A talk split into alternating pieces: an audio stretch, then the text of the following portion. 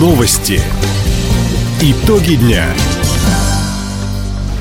Итоги понедельника подводит служба информации у микрофона Иван Силадий. Здравствуйте в этом выпуске.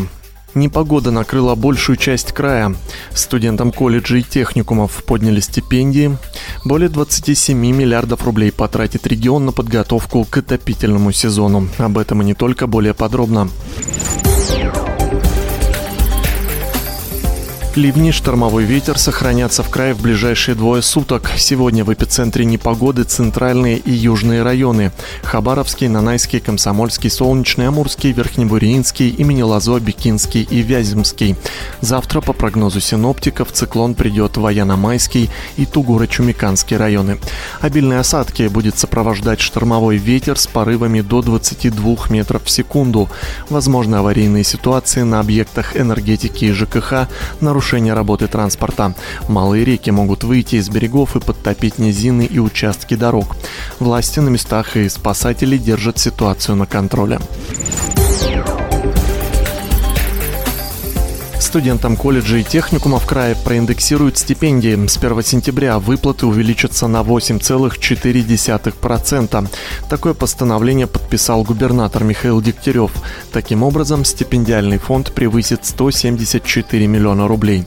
Как отметили в региональном министерстве образования и науки, государственную академическую стипендию назначают студентам, которые учатся на хорошо и отлично по очной форме за счет бюджета. Выплата производится ежемесячно ежемесячно. Напомним, документы для поступления в учреждение среднего профессионального образования принимают до 15 августа. Подать заявление можно лично по почте или через портал госуслуги. Специалисты топливно-энергетического комплекса правительства края проверили ход ремонта узлов и оборудования Хабаровской ТЭЦ-3. К началу августа уже привели в порядок 45% основного энергетического оборудования теплоэлектроцентралей, половину теплотрассы более 45% линий электропередач, трансформаторных подстанций, электротехнического оборудования. Всего в регионе на подготовку систем к предстоящему отопительному сезону направили 27 миллиардов миллиардов рублей. Эти средства пойдут в том числе на покупку топлива. Сейчас ТЭЦ края накопили почти 972 тысячи тонн угля. Это порядка 80% от всего необходимого запаса. Очередной долгострой сдали в краевом центре. Работы на доме по улице Тихоокеанская компания «Трансстроймонтаж» должна была завершить еще два года назад. Здание возводили на средства дольщиков. Застройщик периодически заявлял о нехватке финансирования и затягивал сроки. Повлиять на темпы строительства удалось в том числе благодаря вмешательству краевой прокуратуры. По результатам проверок ведомство вынесло компании 6 представлений. Директор был привлечен к административной ответственности области. В конце минувшей недели застройщик получил разрешение на ввод здания в эксплуатацию. Теперь 29 дольщиков справят новоселье. Седьмой городской больнице Комсомольска открыли региональный сосудистый центр. Накануне там приняли первого пациента и успешно провели операцию. Она проходила на новом оборудовании. Ранее специально для центра приобрели ангиограф. Аппарат позволяет проводить процедуры, которые раньше были недоступны.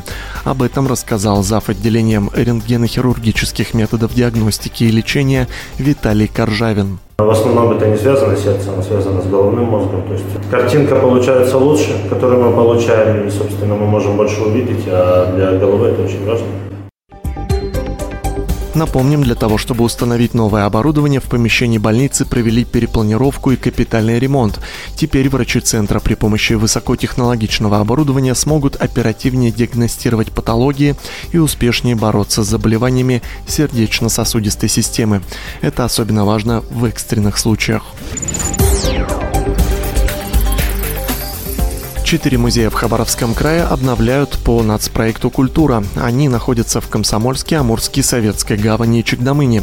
Учреждения получили в общей сложности 7 миллионов рублей. На эти деньги закупили технику, оборудование для хранения. Это позволит продлить жизнь редким фотографиям и документам. Кроме того, посетители смогут ближе познакомиться с экспонатами.